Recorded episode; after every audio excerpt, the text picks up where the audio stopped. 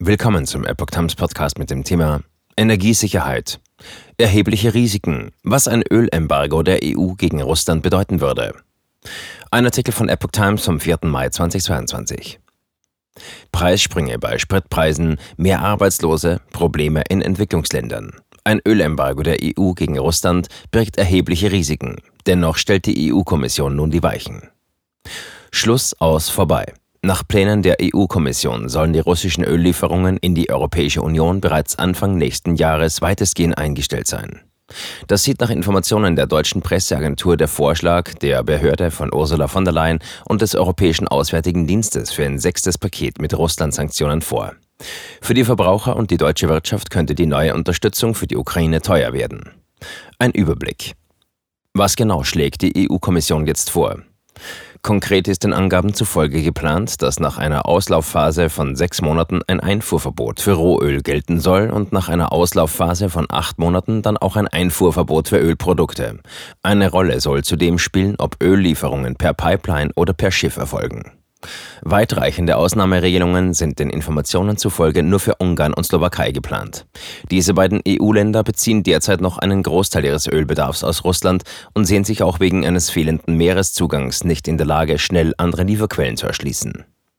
Was könnte das für deutsche Verbraucher bedeuten? Bundeswirtschaftsminister Robert Habeck erwartet hohe Preissprünge. Grund ist unter anderem, dass russisches Öl durch wahrscheinlich teurere Alternativen aus anderen Ländern ersetzt werden muss. Zudem bedeutet die Umstellung von Raffinerien und Lieferwegen Aufwand und Kosten. Aber wann und wie stark das Tanken oder Heizen teurer werden, wagt kaum jemand vorherzusagen. Der Mineralölwirtschaftsverband Fuels und Energie äußert sich sehr vage. Es sei eher unwahrscheinlich, dass es keine Auswirkungen auf die Preise an den Tankstellen geben werde. Doch hänge die Markt- und Preisentwicklung von vielen Faktoren ab, auch etwa vom Dollarkurs und Beschlüssen der großen Förderländer. Die Verbraucherzentrale Bundesverband sieht das ähnlich. Die Entwicklung der Preise nach einem Ölembargo-Beschluss kann niemand zuverlässig vorhersagen, sagt VZBV Mobilitätsexpertin Marion Jungblut der deutschen Presseagentur. Der Ölmarkt ist immer schon sensibel und die Preise volatil gewesen. Energieexperte Klaus-Jürgen Gern vom Kieler Institut für Weltwirtschaft wagt die Prognose, drastische Preisanstiege wären gar nicht zwangsläufig. Das gilt aus seiner Sicht zumindest für ein Embargo mit Übergangsfrist, denn die schrittweise Abkehr von russischem Öl sei ja bereits angekündigt und in den derzeit hohen Preisen wohl schon berücksichtigt. Was kann man gegen den Preisanstieg tun? Die Verbraucherzentrale mahnt die Bundesregierung, ein strenges Auge auf die Preise an der Zapfsäule zu haben. Sie müsse einschreiten, wenn Konzerne sich in der Krise bereichern wollten, sagte Jungblut mit Blick auf mögliche Gewinne durch plötzliche Veränderungen der Marktsituation, Windfall Profits. Gefordert seien die Markttransparenzstelle für Kraftstoffe und das Bundeskartellamt. Die beschlossene Energiesteuersenkung vom 1. Juni 2022 muss eins zu eins an die Verbraucher und Verbraucherinnen weitergegeben werden, verlangt die Expertin. Ein Preismoratorium solle auch verhindern, dass Tickets für Busse und Bahnen teurer werden. Wichtig sei zudem Energiesparen. Zugleich warnt Jungblut, Hamsterkäufe würden den Preis unnötig in die Höhe treiben oder sogar zu einer Verknappung führen. Daher raten wir davon ab. Was könnte das Embargo für die deutsche Wirtschaft bedeuten? Gezittert wird vor allem in Schwedt an der Oder in Brandenburg. Dort steht die vom russischen Staatskonzern Rosneft betriebene PCK-Raffinerie, die bislang von russischen Öllieferungen abhängig ist. 1200 Menschen sind direkt im Werk beschäftigt, zudem hunderte Mitarbeiter bei Zulieferern und Dienstleistern auf dem Gelände. Wie abhängig ist Deutschland noch von russischem Öl? Deutschland sieht sich inzwischen einigermaßen gewappnet. Ohne russische Lieferungen sei keine Ölkrise zu erwarten, sagte Habeck zuletzt. Denn der Anteil russischen Öls am deutschen Verbrauch ist nach seinen Angaben binnen weniger Wochen von 35 auf 12 Prozent gesunken. Der verbliebene Anteil russischen Öls von 12 Prozent entfällt demnach auf Schwett. Gibt es noch andere mögliche unerwünschte Nebenwirkungen? Als ein Risiko gilt, dass ein Embargo die Ölpreise international so in die Höhe treibt, dass Russland am Ende mit wenigen Exporten mindestens genauso viel Geld verdient wie vorher. Damit einhergehen könnte, dass Öl für ärmere Länder unbezahlbar wird. Dies wiederum könnte Präsident Wladimir Putin nutzen, indem er russisches Öl billiger an ärmere Länder verkauft, unter der Bedingung, dass sich diese Länder nicht an den westlichen Sanktionen gegen Russland beteiligen.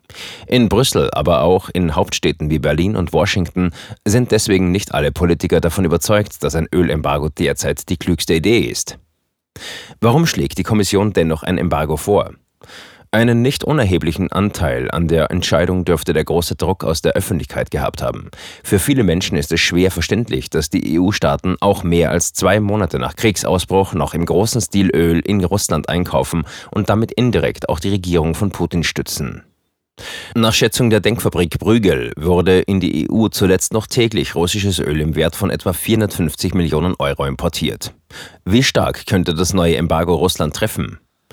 Die Befürworter hoffen, dass die Folgen gravierend sind. Zu Jahresbeginn hat Russland noch die Hälfte seiner täglich knapp 5 Millionen Barrel Rohöl nach Europa exportiert. Auch von den 3 Millionen Barrel an Ölprodukten, also Diesel oder Schweröl, ging an die Hälfte gen Westen. Das Öl, das bisher über die Droschba-Pipeline geflossen ist, etwa 750.000 Barrel pro Tag, dürfte selbst mit teuren Schifftransporten nicht komplett in andere Länder umgeleitet werden. Die einzige Pipeline nach Osten ist ohnehin ausgelastet. Bereits im April ist die Ölförderung um 9 Prozent gefallen. Bis Jahresende erwartet Finanzminister Anton Siluanov einen Rückgang von 17 Prozent. Weitere Einbußen könnten schmerzhaft sein, da Öleinnahmen rund 30 Prozent des russischen Haushalts ausmachen. Bislang sind die Verluste für Moskau zu ertragen. Die hohen Ölpreise machen einen Teil wieder wett, denn bei der Haushaltsplanung ist der Kreml noch von einem deutlich geringeren Ölpreis ausgegangen. Wie geht es jetzt weiter?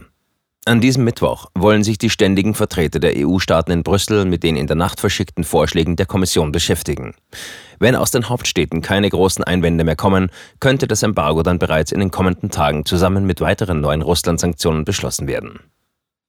Um was für andere Sanktionen geht es? Neben dem Ölembargo umfasst der Vorschlag der zuständigen EU-Institutionen nach DPA-Informationen auch neue Strafmaßnahmen gegen Unternehmen. Unter letzteren sind demnach die größte russische Bank, die Sberbank, sowie zwei andere Banken und TV-Sender, die gezielt Falschinformationen zum Ukraine-Krieg verbreiten. Die Banken sollen so nicht mehr das internationale Finanzkommunikationssystem SWIFT nutzen können. Auf die EU-Liste derjenigen Personen und Organisationen, deren Vermögenswerte eingefroren werden, sollen neue unter anderem Akteure kommen, die für Gräueltaten in ukrainischen Städten wie Butscha und Mariupol zuständig sind.